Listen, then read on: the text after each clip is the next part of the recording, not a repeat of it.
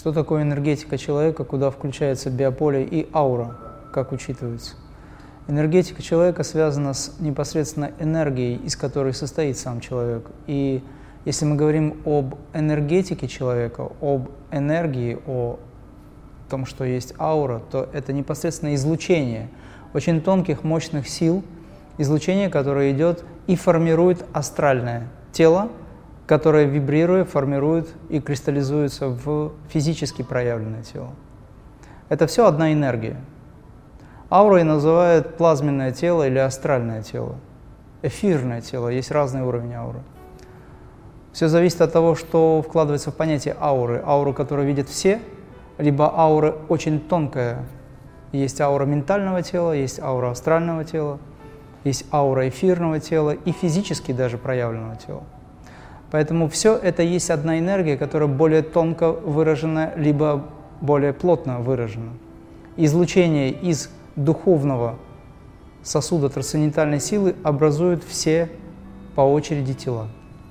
Поэтому это есть все энергетика. Принцип матрешки – это очень удобный пример для того, чтобы показать людям, каковы семь тел человека. Одно больше, больше это крайнее, считается как физическое тело, но можно считать как и духовное тело. Обычно считается, что матрешка – это кукла, да, национальная такая очень красивая кукла, в которой есть еще кукла, еще, еще, еще, вплоть до маленькой. И семь тел человека очень хорошо в качестве примера могут быть видны на примере с матрешками.